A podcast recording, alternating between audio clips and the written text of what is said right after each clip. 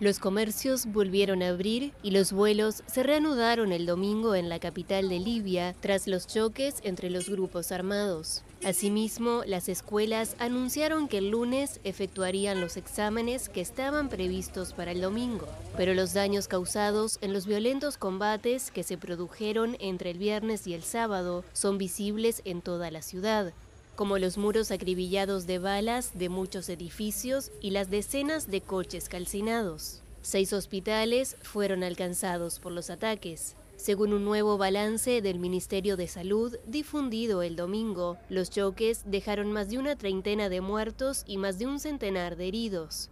Estos enfrentamientos hacen temer un conflicto a mayor escala en ese país del norte de África, ya devastado por años de violencia. La ONU instó el domingo a las partes libias a entablar un verdadero diálogo para resolver el estancamiento político actual y a no recurrir a la fuerza para resolver sus diferencias. Libia lleva más de una década en crisis y en repetidos episodios de conflicto armado tras la caída del dictador Muammar Gaddafi en un levantamiento respaldado por la OTAN en 2011.